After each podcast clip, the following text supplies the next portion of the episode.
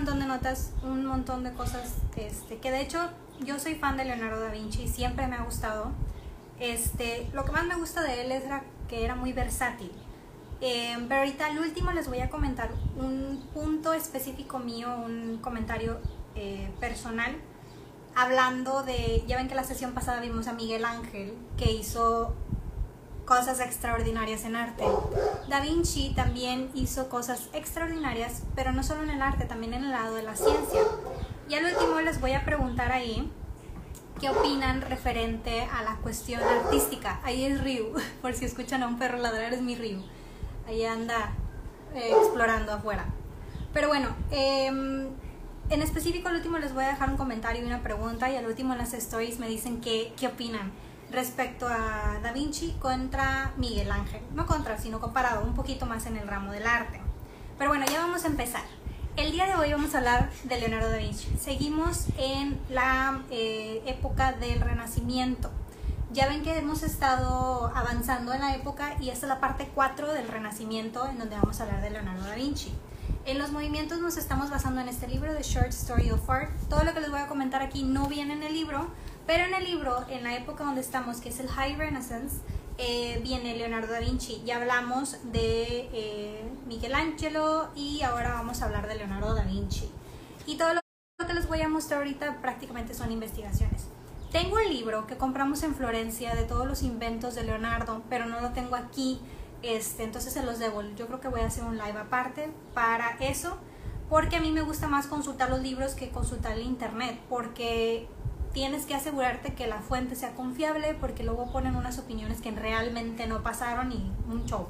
Entonces sí tienen que ver que la fuente sea verídica. Si no te vas a encontrar unas cosas muy extrañas. Entonces eh, estuve buscando fuentes verídicas y toda la información que les estoy mostrando aquí no viene en el libro, pero prácticamente pues es información de, de Leonardo. Entonces lo dividí en dos partes. La primera es que les voy a contar su vida, unos puntos importantes ahí que yo no sabía hasta ahorita que, he estado investigando más de él, que a mí me sorprendieron. Entonces le voy a contar desde que nació hasta que falleció. Y después les voy a contar la serie de contribuciones que tuvo, eh, no solamente en el área artística, sino también en el área científica, en anatomía. Entonces, en invenciones, en la guerra, que también hay un punto importante ahí de la guerra de Da Vinci que yo personalmente no sabía, tal vez aquí en los televidentes sí sabían. Pero bueno, bueno, que no son televidentes porque no es tele, pero bueno, los espectadores. Y pues bueno, vamos a comenzar. Eh, Leonardo da Vinci ha sido reconocido, es uno de los artistas más famosos del Renacimiento. Realmente hay muchos que les le atribuyen la corona del Renacimiento. Yo sinceramente no sé si le daría la corona del Renacimiento en el área artística, pero sí como la persona que revolucionó más el movimiento o la, el avance de la humanidad, sí, definitivo. Ahora en el área artística, ustedes me van a decir al final del video qué opinan respecto a, a, la área artística de Da Vinci. O sea, ¿realmente fue mucho el área artística o fue más como que en general en todos los puntos de la ciencia que ayudó a avanzar un poquito? Pero bueno, Da Vinci es reconocido como ingeniero, arquitecto, científico, artista, inventor, o sea, realmente hizo de todo. Realmente él no solamente estaba pegado en el área artística, como lo vimos en Miguel Ángel, que Miguel Ángel era escultor y pintor, pero él quería ser nada más escultor. Pero acá Da Vinci también se metía a la ingeniería, a la invención, a la anatomía, era de todo. O sea, realmente él se metió a la investigación. Y más que ser un artista, para mi punto de vista, era más encontrar las formas de hacer diferentes las cosas y hacerlas más fáciles, que es lo, que hacen los ingenieros. Y bueno, algo interesante aquí de Da Vinci. Da Vinci nació en un pueblito llamado Vinci y él era hijo bastardo de una persona que realmente tenía una buena posición, este, pero él estaba casado y realmente no podía darle su apellido, aunque a la edad de los 5 años fue por él y se encargó de él y lo educó y todo, o sea, realmente este, Da Vinci tuvo el soporte de su padre, pero no tuvo ese apellido. Y es por eso que se llama Leonardo da Vinci, que significa Leonardo de Vinci, que es el pueblito donde estaba. Irónicamente, a este hijo pues no le dan su apellido este, de la familia y pues es de las personas más importantes de la historia. Entonces realmente creo que ahí es una de las partes graciosas. Pues esta familia realmente su apellido pudo haber em, estado a lo largo de la historia, pero realmente Da Vinci no tuvo el apellido de su padre. Sin embargo, el señor se portó muy bien con Leonardo y dijo, sabes que yo te voy a ayudar en lo que quieras hacer. Y este, mm, bueno, él tenía mucha inclinación por el arte desde muy pequeño y por la investigación. O sea, realmente él estaba encontrando eh, o queriendo encontrar cosas nuevas, queriendo encontrar eh, formas nuevas de hacer las cosas y queriendo investigar. O sea, era muy curioso. Entonces, eh, su padre lo que hizo fue meterlo en una escuela de arte. Claro que no podía estar en las escuelas más nice este, de Italia porque era un bastardo y pues obviamente las niveles económicos eh, de aquel entonces eran muy importantes, pero como quiera lo metió a una escuela. A ver, aquí tenemos un comentario. Para justificar la ciencia, Da Vinci recurre a la científica. Exacto, exacto. Ahorita vamos a ver varios puntos ahí, me encanta. Realmente, sí, para justificar la ciencia recurre al arte, que realmente eso es una parte importante, pero creo que tenía más eh, bandera de científico investigador. Creo que se me cortó tantito, pero creo que ya. Me dicen si me escuchan bien y si se me traba, díganme, porque luego yo me suelto hablando. Y díganme dónde me quedé, porque luego ya no voy a saber. Y bueno, eh, como siempre, los humanos tendemos a caer en algo que se me hace muy tonto, que son los celos y la envidia. Entonces, em, estas personas que estaban estudiando con Da Vinci e incluso su maestro empezaron a tener mucha envidia de su talento porque vieron que él hacía las cosas muy bien, tenía mucho tacto para el arte y tenía mucha exactitud en las porciones de las cosas, que eso no es normal. Sobre todo estamos hablando de la época Renacimiento que apenas estaba investigando la anatomía y cómo eran los espacios, las profundidades de lo que habíamos hablado. Entonces, esto despierta celos eh, a, lo largo ahí de, sus compañeros. Me pongo una fotito de Da Vinci. Y eh, a la edad de 24 años lo acusaron estas mismas personas, que obviamente estaban llenas de celos, lo acusaron de tener relaciones con otro hombre. Y pues en aquel entonces eso era una barbaridad. Y realmente lo que hacían con los homosexuales en aquel entonces es que eran los quemaban vivos, o sea, realmente su, su castigo era quemar, morir quemados, o sea, peor castigo no le pudieran dar. El pues lo cuestionamiento ahí es que estaba mucho la iglesia muy fuerte y pues obviamente querían que no se descarrilaran las personas según este y pues esto era el que castigo lo cual se me hace pues ahorita es otra época pero bueno eh, total no encontraron nunca evidencia de esto y se salvó de, de puro milagro porque realmente ya lo habían acusado muchas personas que lo habían visto haber tenido relaciones con hombres y eh, pues obviamente lo acusaron y él estaba ya eh, vaya planeado para morir quemado. Imagínense, la de 24 todavía no, no tendríamos la Mona Lisa ni nada de esto, o sea, no. Pero bueno, total, no encontraron pruebas y liberaron los cargos, o sea, realmente se salvó de esto porque nunca encontraron pruebas. Haga referente de que, bueno, entonces Leonardo da Vinci era homosexual o no. No sabemos, realmente no sabemos si esto fue cierto o no, nunca encontraron pruebas. Él nunca se casó, nunca tuvo así como que historias eh, este, con otra mujer pero está entre que sí, sí era homosexual, pero obviamente eso no se podía saber porque lo mataban, o no, no era homosexual, simplemente estaba este, casado con la ciencia y con su arte. Entonces ahí realmente no se sabe, no se sabe, eso nunca se comprobó, pero pues en aquel entonces obviamente si se sabía, pues mm, no durabas, te, asesinaban. Y esto pues duró muchísimos años. Em, y bueno, algo interesante de Leonardo es que, bueno, ya después de que todo pasó esto, él empezó a mudarse a diferentes partes de Italia para poder encontrar un lugar en donde él pudiera pues hacer lo que él quería hacer. Pero no era pintura lo que él quería hacer. Él quería diseñar armas, lo cual sí se me, se me ese parte en específico yo no sabía, o sea, yo sí sabía que había hecho armas y había diseñado todo pero realmente él tampoco quería ser pintor, pintor como Miguel Ángel. O sea, realmente no, no era como que su propósito ser pintor. Él quería diseñar armas, él, él era un inventor. Entonces fue con sus dibujos, él tenía, este, vaya, se encontraron, ahorita lamentablemente no tenemos toda la, la todas estas páginas, pero mucho sí se, sí se preservó eh, por el momento de su muerte todas sus, sus, obras y todos sus bosquejos estaban en un lugar seguro. Ahorita les voy a contar. Pero sí había más de 15.000 páginas de bocetos de Leonardo da Vinci que prácticamente ahorita ayudaron o después ayudaron a muchas personas pues a poder eh, hacer inventos muchísimo más evolucionados. Realmente Leonardo desde siempre decían que estaba eh, adelante de su época, o sea, él estaba súper, súper avanzado a la época que le tocó. Y pues bueno, este, ¿dónde me quedé? Ah, él quería diseñar armas.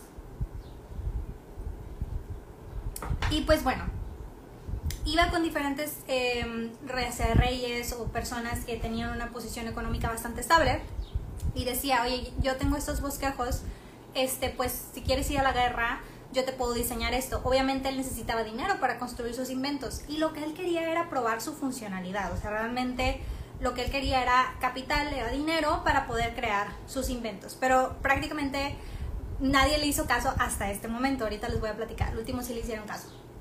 Pero bueno, él quería diseñar armas y este una característica este ahí de Da Vinci, ahorita les voy a poner unos, unas imágenes.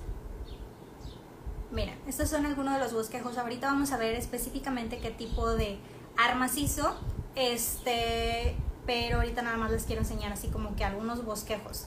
Algo súper interesante de Da Vinci es que él escribía al revés. O sea, él escribía eh, como si, lo, si yo pongo esta hoja enfrente de un espejo, entonces lo leo bien. Ya ven que aquí se ve al revés, o sea, esto no lo ven al derecho. Bueno, él escribía así, adrede. ¿Por qué? Porque no querían que le robaran sus inventos. Entonces todos sus bosquejos están escritos al revés. Entonces él tenía que utilizar un espejo para ver realmente, pues, para leerlo. Entonces él, se acostumbró a escribir al revés. Este, hi, Photo Flu Days. Y bueno, entonces, este, eso se me hace muy peculiar. Dije, ay, wow, estaba así todo histérico que no quería que le robaran sus inventos. Y realmente eran muy buenos inventos. Pero eh, realmente no creo que alguien que agarrara sus bosquejos le entendiera. O sea, realmente estaba muy por encima de, de la época. O sea, este señor parece como que hubiera tenido sus clases de mecánica avanzada. Entonces, realmente no creo que alguien, y aerodinámica, realmente no creo que alguien le hubiera entendido al 100% sus bosquejos. Entonces, pues ahí les dejo un poquito de los bosquejos que, que él hizo. Y pues bueno, em, una de las cosas peculiares de Da Vinci era que era muy perfeccionista. Entonces, esto que, que era muy perfeccionista también lo llevaba a no terminar las cosas. Entonces, hay muchas obras. De hecho, paréntesis ahí me voy a adelantar. La Mona Lisa no estaba terminada, realmente nunca la terminó, pero ahorita nos vamos al detalle de la Mona Lisa. Pero bueno, él se muda a Milán y con el propósito de poder diseñar sus armas, o sea, él, él no era, no quería seguir pintando, él quería diseñar sus armas, o sea, tenía demasiadas ideas. Y se va a Milán y en lugar de que dice, no, sí, pues enséñame eh, las armas, era Ludovico Sfaz fuerza. Entonces, este, esta persona le dice, sí, ven, enséñame las armas. Entonces viaja a Milán y cuando viaja a Milán le dice, oye, este, pero antes que veamos las armas, eh, ¿me puedes hacer un retrato a mi mistress, que era su amante? No sé si hay una palabra en español para mistress, como su amante, como su mujer, que no está casada con ella, pero antes la realeza y las posiciones de poder podían tener su esposa oficial y podían tener a otras muchachas. Entonces, bueno, esta era una de sus muchachas, este, una de sus amores. Pero bueno, le dice, oye, quiero que me hagas un retrato este, de mi mujer. Y ese es el retrato que se llama La Dama y el Armiño. Yo lo conozco como en, en inglés, el Lady. Pero bueno, entonces hace este retrato que a mí me encanta, es también uno de mis favoritos de Da Vinci, se me hace muy muy lindo, no sé, como que muy a detalle. A ver, déjame lo pongo así, para que se vea completo. Y bueno, pues le encargan y hace este retrato de su mistress. Y a mí se me hace espectacular. Una de las cosas, eh, concubina, gracias. sí, concubina. O sea, realmente no es. Él tenía su esposa, su familia y todo, pero pues esta era una de sus mujeres. Que la decían que estaba muy, muy linda. Y realmente en el retrato se ve muy linda. Y su hurón, creo que es un hurón. Aquí dice Armiño, que es como se conoce, pero es un hurón. O al menos que sea otro tipo de hurón. Pero bueno, una de las cosas importantes que ahorita les voy a, a, mencionar cuando estemos en la Mona Lisa, que quiero que detecten, a ver si ya detecten, hay un avance que ahorita dices tú, ¿qué? O sea, eso fue un avance, pero sí, o sea, en esa, en esa época era revolucionaria. Era algo en los retratos que Leonardo da Vinci cambió y revolucionó, que es específicamente, a ver, voy a esperar ahí en los comentarios a ver si saben. Los retratos, hay un ángulo aquí que no se, que no se usaban en los retratos. Entonces, él fue el que cambió este tipo de ángulo. Y si ven, hay algo aquí en específico de un ángulo que es lo mismo o que si ven a la Mona Lisa eh, se ve igual. A ver, me le pongo. Avance en la óptica. Sí, pero hay, hay algo en específico que es igual. Este con la Mona Lisa. Ahí los puse la Mona Lisa. Ahorita les digo, para no revolverlos. Pero esto fue así de que, wow, así como que, ¿podemos pintar así? Sí, pueden pintar así. Claro que no es tan fácil. Y bueno, ya les voy a decir, fíjense la Mona Lisa, ¿cómo está? La Mona Lisa está a tres cuartos con sus manos. Luego les explico lo de los triángulos y eso. Pero esta posición de retrato de tres cuartos, que, se, que ya se ve más natural, que se ve eh, más avanzado en su época. Antes los retratos, no sé si se acuerdan, el que les puse de la bella Simoneta, que era, los retratos eran completamente así, eh, en perfil 100%. Este, y este ángulo de tres cuartos fue una de las cosas o avances en la pintura de Da Vinci, que es lo mismo que tiene este cuadro, que está a tres cuartos. Entonces, simplemente en pintar a tres cuartos ya le da, eh, como dicen ahí, un avance en la óptica, que es profundidad. O sea, realmente ya no estoy así plana, este, eh, completamente de perfil, entonces le da profundidad. Y esto fue uno de los avances de Da Vinci en el arte en específico la pintura. Entonces, esto pues fue algo muy, muy importante. A mí en específico, este, de Da Vinci me gustó muchísimo esta obra. La Mona Lisa ahorita les voy a decir en mis comentarios, está bonita, pero creo que está overrated. Ahorita les voy a decir por qué. Por eso se tardó 10 años en pintarla. Bueno, una cosa aquí que quiero, que quiero mencionar específicamente esto. Da Vinci se tardaba demasiado en hacer sus pinturas, de hecho por eso se enojaban con él, de que, oye, tienes cuatro años haciendo esto, tienes mil años haciendo esto. Entonces, eh, Da Vinci era muy perfeccionista, nivel que no entregaba las cosas. Eh, la Mona Lisa era encargada, era una comisión que le habían pedido, pero él nunca la entregó porque nunca se sintió confiado de que ya estaba terminada. Entonces, realmente era tan perfeccionista que no entregaba las cosas, se sentía un poquito inseguro de que no, no está perfecta, entonces no la quiero entregar. Por eso se tardaba tanto. Ahora vamos a comparar con Miguel Ángel. Miguel Ángel, estamos diciendo que Da Vinci por un cuadro así chiquito se tardaba cuatro años. Y Miguel Ángel se tardó cuatro años en pintar todo el techo 40 metros por 12 metros de este, la capilla Sixtina. Entonces ahí estamos comparando como que la velocidad. Pero bueno, en específico fue porque Leonardo era muy, muy, muy, muy perfeccionista. Entonces no quería entregar las cosas. Eh, la fotografía, esa posición tres cuartos la conocemos como Rembrandt. En fotografía. Sí, exacto. Excelente, muchas gracias. Y pues bueno, esto fue una de las cosas. De hecho, nosotros en la fotografía que usamos este ángulo, se lo debemos también a Da Vinci, porque él fue el que le inició. Este, hola, hola, no te preocupes Daniel, ya sabes que se quedan guardados en el HTV. Vamos aquí avanzando. Entonces, bueno, se va a Milán. Leonardo da Vinci se va a Milán, pero no con la ilusión de pintar. Él quería vender sus armas, él quería este dinero para poder hacer sus armas. Entonces va y pues se decepciona porque este, obviamente le encargan una pintura y pues es como que bueno, pues ya te hago la pintura, pero realmente yo quiero hacer mis armas. Total que nunca pudo hacer sus armas tampoco ahí en Milán. Luego les voy a comentar. Pero bueno, este es uno de los avances que es la de tres cuartos en pintura. Y bueno, total que él empieza a tratar de vender sus armas y a tratar de vender la idea y pues no, nadie le hace caso. Entonces, a la edad de 50 años, Leonardo regresa a Florencia y adivinen a quién se encuentra, que ya era ultra famoso, porque pues ya saben, Leonardo había agarrado mucha fama, por eso lo querían matar, este, por eso lo acusaron de ser homosexual a los 24 años, y se va a Milán, se queda un tiempo ahí en Milán, regresa a Florencia a la edad de 50 años. O sea, y él todavía no había podido hacer las armas, todavía no hacía la Mona Lisa. O sea, realmente, este, pues ahí se queda eh, él así un poquito frustrado porque lo que él quería vender era sus armas. Hola Nayeli, no te preocupes, acuérdate que se queda guardado en el IGTV, pero vamos contando la historia de Leonardo da Vinci. Pero bueno, entonces regresa a Florencia. Adivinen a quién se encuentra en Florencia, que Leonardo se queda así como que, yo era el artista aquí más famoso de Florencia y ya no. Porque quién, adivinen quién está, por favor, por favor adivinen esta.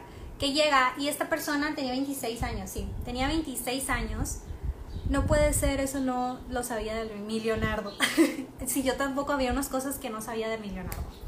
Pero bueno, este, regresa a Florencia y se encuentra este pintor, escultor, ya les estoy dando muchas pistas de 26 años, él tenía 50, y este muchacho eh, de carácter muy intenso, muy pasional, este, pues ya era considerado una eminencia en el arte. Entonces llega Da Vinci y ya Da Vinci era como que, ah, Da Vinci ya como que pasó de moda, ya está viejo porque tiene 50 años.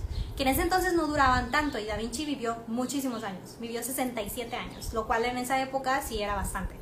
Pero bueno, llega y pues obviamente odió automáticamente a esta persona esta persona era Miguel Ángel.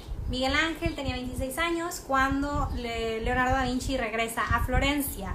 Y pues obviamente Miguel Ángel ahorita ya era una eminencia, se acuerdan que le, encargaron la capilla Sixtina y luego le encargaron un montón de cosas porque realmente ya era considerado un, una persona súper famosa en el área artística. Entonces llega Leonardo da Vinci y pues obviamente esto no le gustó. Total que tenían pique eh, Leonardo y Miguel Ángel. O sea, literalmente se peleaban. Había hay, hay, rumores que sí este, se cruzaban, sí se peleaban y se decían de cosas. Pero bueno, se odiaban. Se odiaban Miguel Ángel y Leonardo. No como las tortugas ninja que sí son amigos, pues no, aquí sí se odiaban, pero bueno.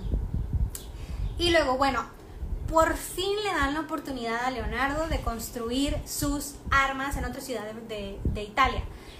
Entonces va y por fin le dan dinero, este, por fin puede construir sus armas. Estamos hablando de, a ver, déjenme ver si no son los que voy a hablar ahorita. Sí, estamos hablando de sus armas de guerra que él había inventado, que obviamente quería, pues obviamente eh, dinero para poder construirlas. Ahorita les voy a explicar todas estas. Entonces déjame regreso a, a la de esa.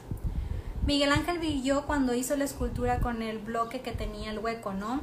Por eso le dieron la capilla. Sí, fue por muchas este, esculturas que hizo Miguel Ángel, que Miguel Ángel lo que hacía era que tenía un bloque de cemento, de cemento, de mármol y empezaba a esculpir, lo cual tener un puro bloque, eso ya era como que wow. Y aparte hizo otras pinturas y por eso ya le dieron la capilla.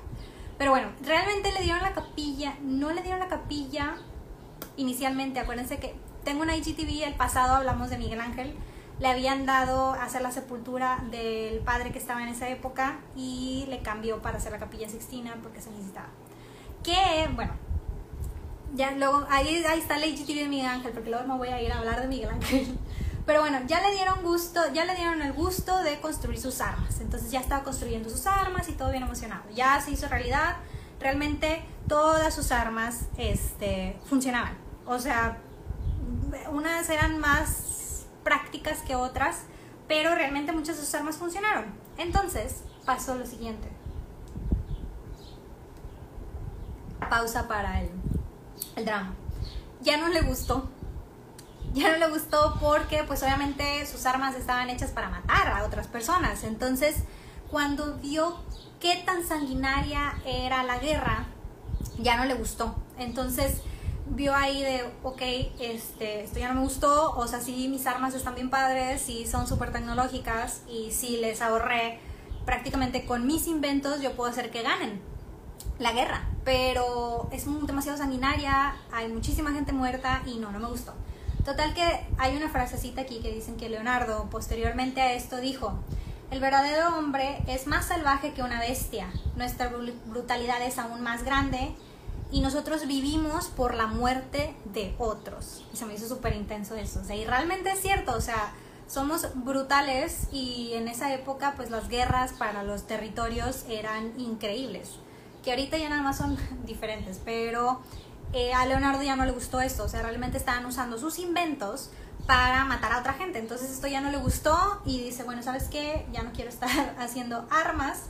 Este, ya no, no quiero estar haciendo esto. Entonces sí cumplió su sueño de poder hacer sus, sus armas, que sí funcionaron, pero ya no le gustó eh, el hecho de que sus armas pues prácticamente le quitaban la vida a mucha gente muy rápido, ahorita van a ver por qué, eran bastante innovadoras sus armas muy caras de hacer también, o sea, no, no todo el mundo podía tener estas, estas armas. Pero bueno, entonces pues ya Da Vinci seguía con sus inventos. Aquí no estoy diciendo nada de anatomía ni nada de eso, ahorita les voy a decir algunas de las contribuciones de Da Vinci, pero les estoy contando su vida en general.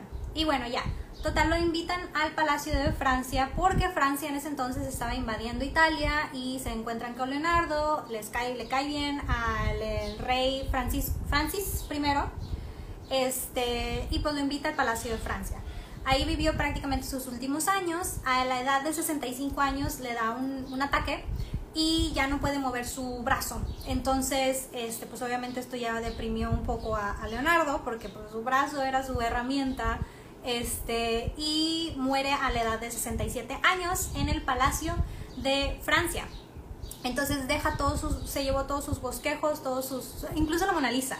La Mona Lisa andaba allá. La Mona Lisa andaba con él en todos lados, nunca la entregó, siempre se la llevaba. Como no sé si se sentía avergonzado de la Mona Lisa, por eso no la entregó, pero sí se dice que nunca la terminó, o sea, nunca se sentía completamente feliz del trabajo que había hecho. Lo cual es bastante interesante. De todos los trabajos de Leonardo da Vinci, la Mona Lisa, desde mi punto muy humilde de vista, no se me hace la más espectacular, pero tú, tiene una historia media extraña, ahorita les voy a ir a contar este, y por eso tal vez agarró fama, porque alguien se la robó. Pero bueno.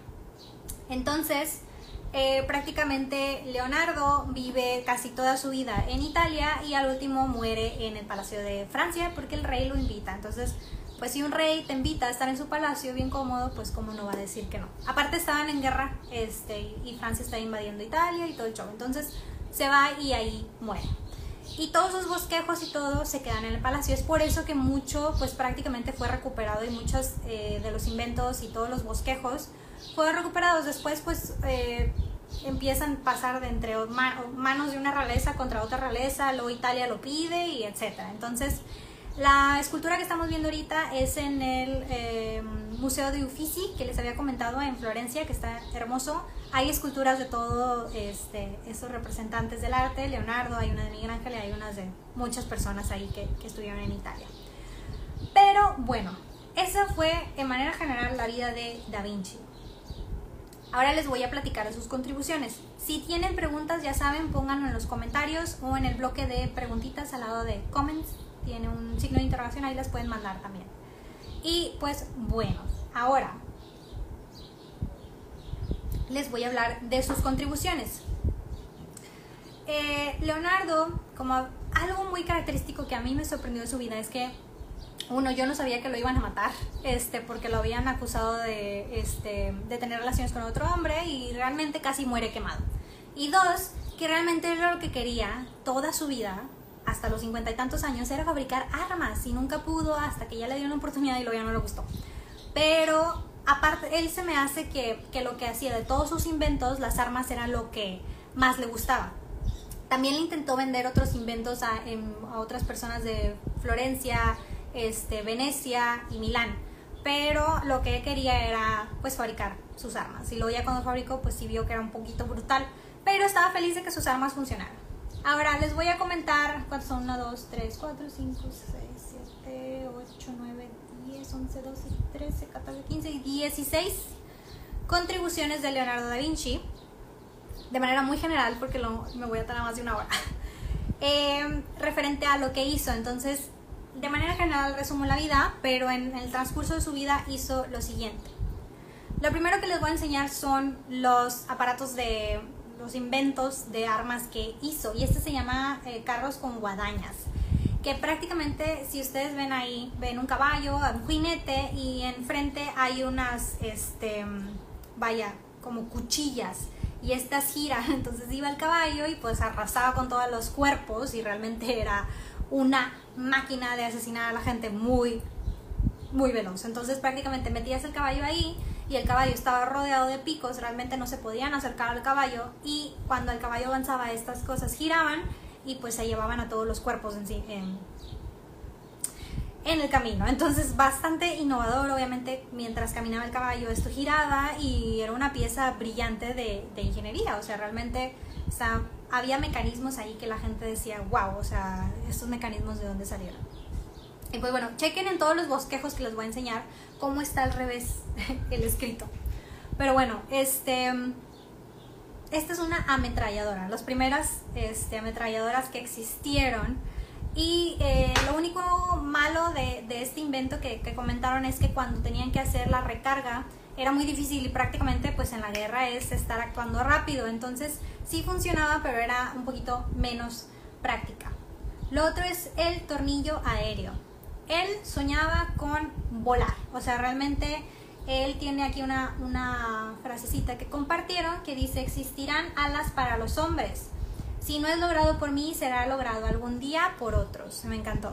Y sí, o sea, realmente, este, no sé si saben, pero mucho de la construcción de los, inclusive los, los aviones que tenemos actualmente, se basaron en los bosquejos y estudios de Leonardo da Vinci. O sea, estamos hablando que Leonardo tuvo impacto en el avance tecnológico por cientos de años, que aún tiene impacto en eso. Y pues bueno, este es un tornillo volador. También él hizo muchos avances para el inicio de los automóviles. En estamos hablando de 1400, entonces del siglo XV. Entonces, realmente él empezó, obviamente no hizo un automóvil como el 1800, pero 400 años antes él ya estaba este, haciendo inicios de un funcionamiento de un automóvil. Claro que le faltaban todavía mucho, pero era un inicio muy, muy, muy avanzado. Eh, sale en una película de Bollywood India, fue chistoso verla. ¿Qué sale en una película de Bollywood? Ya no, ya no supe. y bueno, el que sigue se llama Escafandra. Bueno, aquí está no se lo viene a ver. Ahí está. Es, este pedacito que aquí, es aquí. Prácticamente es como un traje de buceo, el inicio de los trajes de buceo. Este, este fue el que se, que se lleva a Venecia y que se lo pone a, se lo ofrece a la gente de ahí con dinero y pues no lo quieren, para que quieran nadar en el agua. Y ahorita realmente este, para los trajes de buceo y todo andar nadando abajo del agua, pues sí se basaron también en los inventos de Leonardo da Vinci. Em, pero en ese entonces el, el, problema de Leonardo era que estaba tan avanzado en su época que la gente no entendía como para qué quiero nadar abajo del agua. O sea, para qué quisiera respirar abajo del agua, para qué quisiera este, todas las cosas que me estás dando. Y realmente, este, pues sí lo necesitaban, pero en la época estaba muy avanzado Leonardo, entonces realmente le refutaban muchas sus ideas simplemente porque estaba muy avanzado en su época, o sea, es impresionante. El carro con guadañas, ah, es lo que sale en la película. Sí, ya me imagino cómo lo han de haber puesto. Supongo que era muy chistoso. Este, pero pues en aquella época sí mató a mucha gente.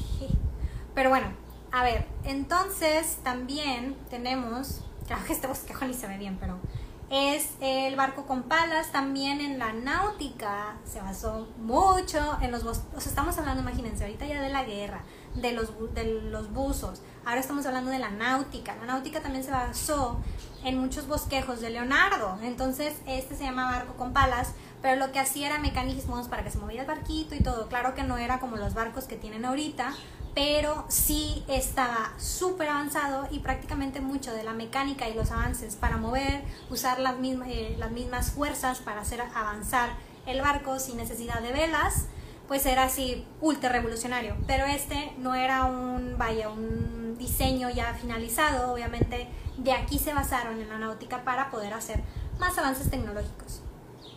Uno que sí se ultra basaron fue en el paracaídas que de hecho em, hay, por ahí leí que en el 2000 este, estuvieron estudiando los em, bosquejos de Leonardo para el paracaídas y realmente el paracaídas que tenemos ahorita fue 100% inspirado y estudiado por los bosquejos de Leonardo da Vinci. Estamos hablando que, a ver, en el 2000 son 600 años después. Consultamos los libros de Leonardo para hacer más cosas. O sea, realmente deberíamos de consultar todo lo que hizo para ver qué funcionalidad le podemos dar. Obviamente él lo hizo triangular, de acuerdo a los estudios que estaba haciendo con la anatomía y el cuerpo, y él decía pues que así era la manera correcta. Ya después vimos que la manera que tiene ahorita, que es más como ovalada, pues es mejor en, este, en cuestión de viento y para poder controlarlo. Pero realmente de aquí se basaron para hacer el paracaídas moderno que tenemos ahorita. Muy bien, también tenemos los inicios de máquinas voladoras. Él estudiaba las aves. Tenía aves disecadas de todas las aves que se encontraba, las tenía disecadas, les estudiaba todas sus alas, porque una de las cosas que él soñaba era poder hacer que el hombre volara, como les había comentado ahorita. Entonces, este, pues sí tenía muchas investigaciones de las alas de los pájaros, o sea, tenía disecados los pájaros, los abría, los checaba, así como los cuerpos, pero bueno, ahorita estamos hablando de los, de los pájaros. Y ahorita en, el, en, los aviones modernos que tenemos ahorita realmente fueron eh, estudiados e inspirados por los bosquejos de Leonardo da Vinci. O sea, estamos hablando de cientos de años después y da Vinci nos ayuda a volar. O sea, realmente, como había dicho él, eh, existirán alas para los hombres y no es logrado por mí, será logrado por otros. Pues sí lo lograron otros, pero a través de sus avances. Y pues realmente si no hubiéramos tenido esos avances, tal vez nos hubiera tomado muchos más años poder volar. A ver, tengo una pregunta aquí. ¿Cómo haces para pasar algo en la pantalla live y salir tú además del video? Abajito, paréntesis, hay unos iconistos. Un signo de interrogación, una como este, flecha, dos caras, una carita con estrellitas y al último hay un cuadro. En ese cuadro píquenle y ahí van a ver sus fotos y ya las pueden poner. Si quieres que aparezca esto en grande, nada más te picas a ti o le picas a la foto. Ya, paréntesis de para contestar la pregunta. Pero bueno, a ver, la máquina voladora ya está. Ahora también hizo el odómetro. Prácticamente él quería medir distancias y hace un inicio de odómetro y pues obviamente este, para poder hacer esto pues ya medía las, las distancias. Y también esto se me hacía bastante. Yo creo que Leonardo tenía este, pues su vida diaria, sí. Entonces se encontraba con un problema y él en lugar de, ay, bueno, pues ya, como lo hacemos todo, y en lugar de hacer eso, lo que él hacía era, ok, ¿cómo puedo hacer este problema ya no un problema? Por ejemplo, medir distancias. Ah, bueno, ¿cómo puedo hacerlo? ¿Cómo puedo inventar algo para solucionar este problema? Lo cual, eso es un pensamiento de ingenieros. Este, los ingenieros, es, tengo un problema, ¿cómo lo resuelvo? Ya sea con algún este, invento o con alguna modificación en los, en los procesos, etcétera. Pero siempre están buscando solucionar problemas, identificar problemas y solucionarlos. Entonces, para mí, Leonardo, si le pongo una corona, no sería el mejor artista del Renacimiento. Si tendría la corona del Renacimiento como inventor e ingeniero. Ese es mi, mi punto de vista. Quiero que me digan aquí qué opinan. Para mí el de la corona del Renacimiento se la lleva Miguel Ángel en cuestión de arte y en cuestión de eh, invención, evolución, avance, Leonardo, definitivo. Pero no le daría el de arte. El de arte se lo doy a Miguel Ángel. Pero bueno, pues yo qué. Ese es mi, mi punto de vista. Ahí me dicen qué opinan. Bueno, también hizo este muchacho un puente giratorio. Literalmente, como los puentes que tenemos ahorita, eh, lo que quería era que al puente se hacía así y así y pues podían pasar los barcos. También dijo, bueno, aparte de que pasen los barcos, cuando haya guerra, pues obviamente quitas el puente y pues ya no pueden llegar hacia ti. Entonces tenía bastante ingenio este, este señor Leonardo da Vinci. Otra de las cosas que hizo fue diseñar la ciudad perfecta. Por ahí conozco a alguien que quiere diseñar una ciudad perfecta. Pero bueno, Leonardo empezó. De hecho, muchos, bueno, luego les cuento.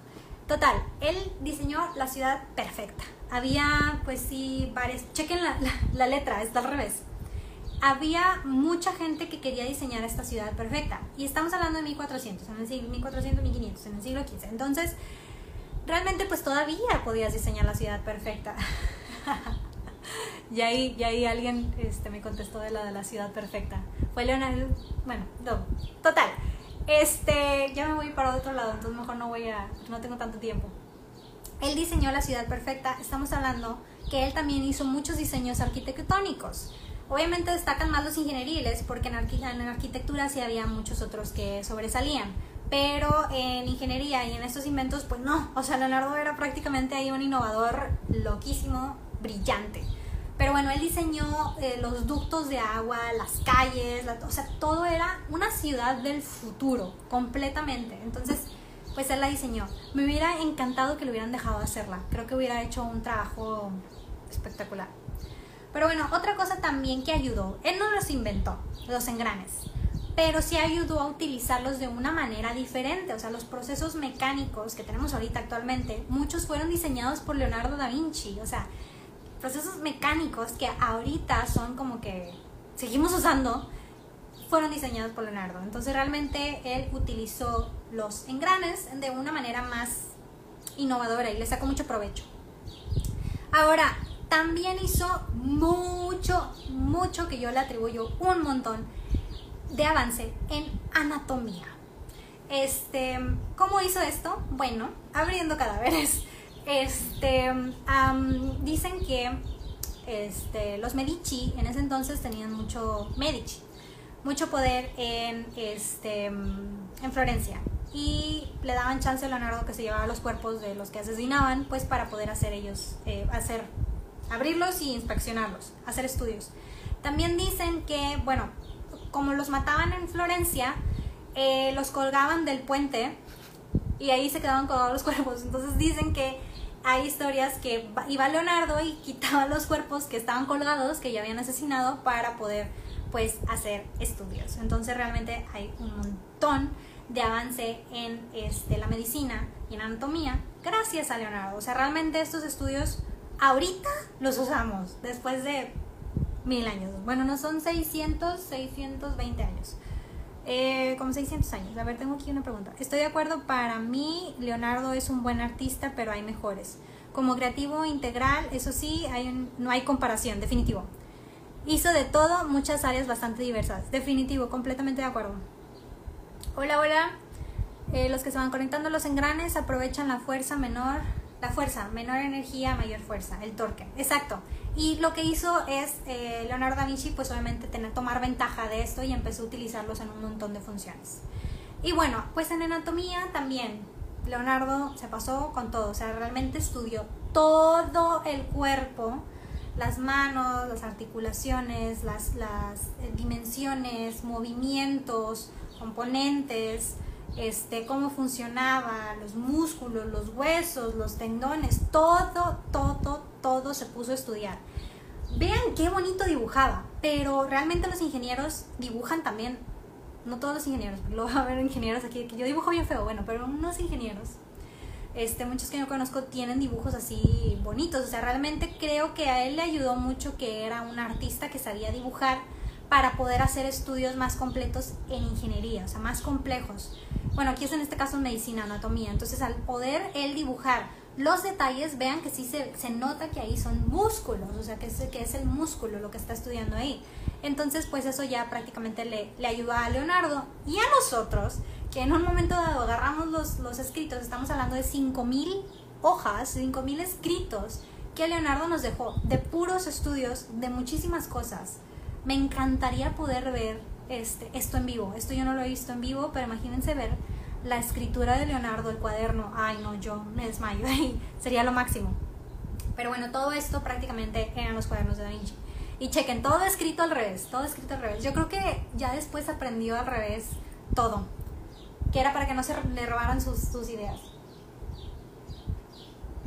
El hombre vitruvio o estudio de las proporciones ideales del cuerpo. Justo es el que sigue. El otro bueno, aparte de lo de la anatomía, también nos deja el hombre Vitruvio. Y sí, como les estaban contando aquí, eh, Photo MX es prácticamente las proporciones ideales de la anatomía. O sea, él también estaba muy, era muy idealista, muy cómo hacer las cosas perfectas. Entonces estudia el cuerpo y después de muchos estudios de anatomía empieza a estudiar o a definir cuáles son las proporciones ideales del ser humano. Entonces, este hombre Vitruvio representa las proporciones ideales que debería de tener pues, el ser humano. Lo cual es impresionante. Y bueno, ya al último les dejo dos obras este, de las que les voy a hablar. Ya voy a acabar. Luego me van a sacar, ya me quedan 10 minutos. Este, y todavía no les hablo de la Mona Lisa, ya valió.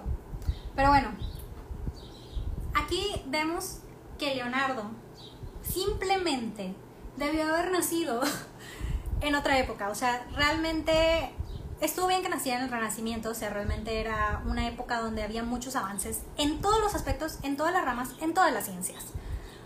Y Leonardo fue uno de los representantes más importantes para los avances de la ciencia para esta eh, época. Definitivo, o sea, si le vamos a dar la corona a alguien para avances, es a Leonardo. Ahora, la de artista yo se la doy a Miguel Ángel. Pero bueno, vamos a hablar de dos obras, una muy de general y la otra de la Mona Lisa. También no tan a detalle porque me quedan nueve minutos. La primera también que él dejó este, prácticamente de sus obras. De todo lo que les enseñé, fíjense, esta apenas es la obra de, una obra de arte, les voy a hablar solo de dos. Bueno, también les hablé de lo de la, de la muchacha esta, pero eh, les voy a hablar de la última cena. La última cena tiene una infinidad de teorías, conspiraciones y historias que nombre, o sea, es un, es un live completamente para la última cena, o sea, no les voy a comentar todo, pero hay desde que la que está al lado de Jesús, que está así eh, recargada, es María Magdalena y que Jesús se había casado con María Magdalena y un montón de historias. Este, también que se meten mucho con la iglesia, entonces no, no me voy a meter. Pero también dicen que las manos, la exposición de las manos, si tú las pones en este como una nota musical y las lees al revés, como él escribía, este toca una, una melodía ahí, también que tiene una historia y no, no acabamos. Entonces, pues nada más les comento aquí. La última cena tiene, eh, fue hecha en 1490 y tiene dimensiones de 700 centímetros por este, 880 centímetros. 700 por 880 centímetros. Entonces, eh, pues sí está grande. Y hay un montón de historias de la última cena, entonces no les voy a comentar pero como era Da Vinci, yo creo que sí escondió ahí un montón de cosas. Y ya ven que los eh, pintores tendían a esconder cosas en sus pinturas, entonces si quieren investigar de la última cena van a encontrar un montón de historias. Las notas del hombre Vitubio están llenas de simbolismos esotéricos. ¿Pertenecería Leonardo da Vinci a alguna sociedad secreta, tal y como la literatura moderna lo ubica? No sé, pero yo creo que sí. O sea, ya eso no tengo información que compruebe, pero yo personalmente creo que sí tanto este también por lo de la última cena hay tantas cosas ahí de la religión que no se nombran, que al último ya se descubrieron y bla, bla, bla. Entonces yo creo que Leonardo sí andaba en, esas sociedades muy elitistas, muy poderosas, este, y de ahí las ponía este, intrínseca, intrínsecamente en sus dibujos. Entonces yo creo que sí, yo creo que sí. Pero bueno, entonces, ah, bueno, mira, aquí les muestro la, que se supone que son sus 12 discípulos, hombres, pero pues esta se parece mujer, entonces hay un montón de conspiraciones. Pero bueno, no me voy a extender tanto en la última cena, les voy a hablar de la Mona Lisa, una de las obras más importantes a nivel mm, internacional, a nivel mundial, a nivel de la historia, de que tú dices arte y te acuerdas y pones una foto de la Mona Lisa. ¿Por qué? No sé. o sea, realmente me pregunto yo, bueno, o sea, sí está bien, sí tiene cosas modernas y sí tiene muchos inventos, pero sinceramente hay muchísimas obras de arte que para mí son mucho mejor. Pero bueno, yo creo que fue este por lo que pasó. Bueno, la Mona Lisa, para empezar, está chiquita. Yo cuando la fui a ver, yo no, yo no había investigado cuánto medía. O sea, yo, yo esperaba ver pues, un retratote.